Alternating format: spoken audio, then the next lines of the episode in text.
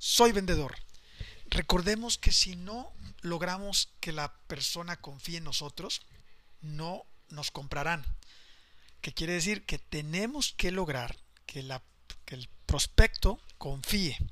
Y eso depende de nosotros vendedores, no del prospecto. Y en ocasiones decíamos que tenemos que ser diferentes a lo, a, lo, que somos de forma natural, por así decirlo. Tenemos que espejear a la otra persona, tenemos que ser como la otra persona. A la otra persona le gusta gente que es como ellos, como él, ¿verdad? Entonces tenemos que hacer, ese es nuestro trabajo y mucho es al principio. Hay otra herramienta que es la del dominio sensorial primario. DSP. Esta es facilísima, es facilísima, pero no, no les voy a dar la gran explicación para no complicárselas y sí lo quiero poner muy sencillo. Se trata de que hay tres tipos de personas, los visuales, auditivos y kinestésicos. Muy rápido, el visual les gusta que les muestren, procesan su medio ambiente a través de imágenes, tienden a pensar rápido, moverse rápido, hablar rápido, son muy animados y usan gestos mientras hablan, no les gusta ser interrumpidos, usan términos visuales en conversación. Ojo con esto último. El visual usa términos visuales en su conversación. El auditivo les gusta que les digan, piensan en palabras, sonidos y diálogos, representan ideas en sus mentes como si fueran conversaciones, hablan en tonos planos y con un ritmo firme, están más cómodos con gente que habla a la misma velocidad que ellos, son fácilmente aburridos por un discurso monótono y usan términos auditivos en su conversación. Ese es el tip. Auditivos usan términos auditivos en su conversación. Y kinestésico, por último. Son influenciados por cómo se sienten en relación a su realidad, hacen juicios en base de sentimientos internos de comodidad o incomodidad y sobre experiencias externas de contacto. Respiran profundamente y lentamente. Tienen voces de tono bajo y hablan despacio para asegurarse de transmitir el sentimiento correcto. ¿A qué llevo todo esto? Que me han dicho, y Miguel, ¿y cómo te das cuenta si una persona es de, de qué tipo, si es visual? Bueno, solamente escuchen. Los primeros 10 minutos son vitales.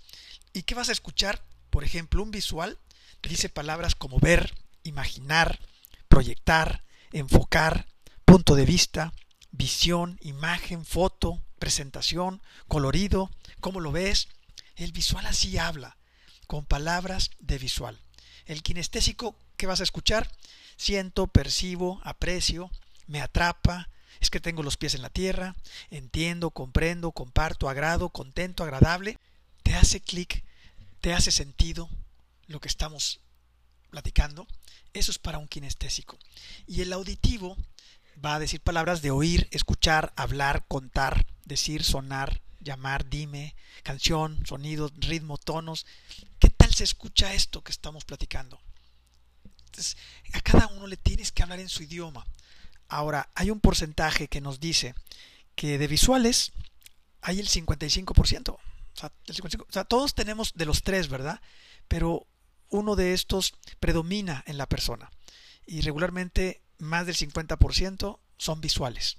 O sea, si no sabes qué tipo de persona es la que tienes enfrente, pues, pues a lo mejor eh, irte por visuales. El visual que pues le vas a, yo recuerdo cuando eh, pues trabajábamos en una tienda de pintura, le estábamos dando coach y resulta que a los visuales pues lo que hacíamos era sacar la pintura, que la vieran.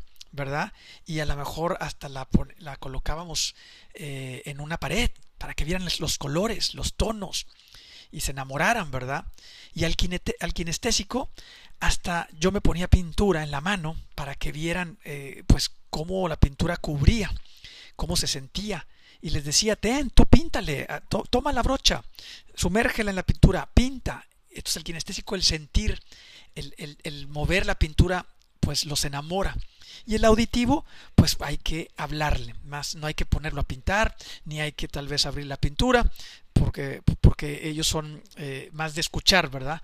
Entonces, visuales 55%, kinestésicos 25% y auditivos son los menos, 20%.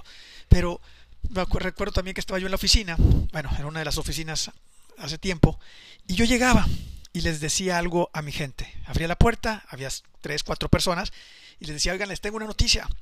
Resulta que la posada va a ser el día 15, no el 14, va a ser el día 15.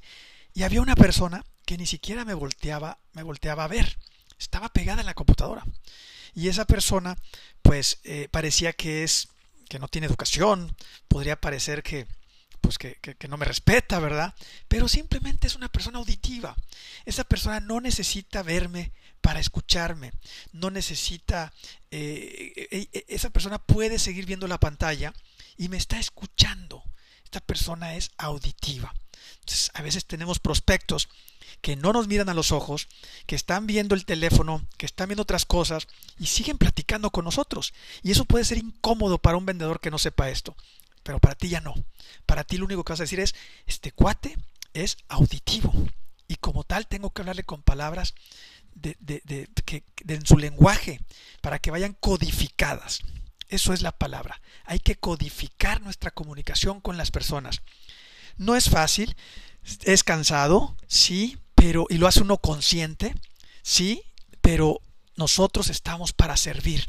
Y si queremos que la otra persona confíe en nosotros, a veces tenemos que cambiar y adaptarnos a la otra persona.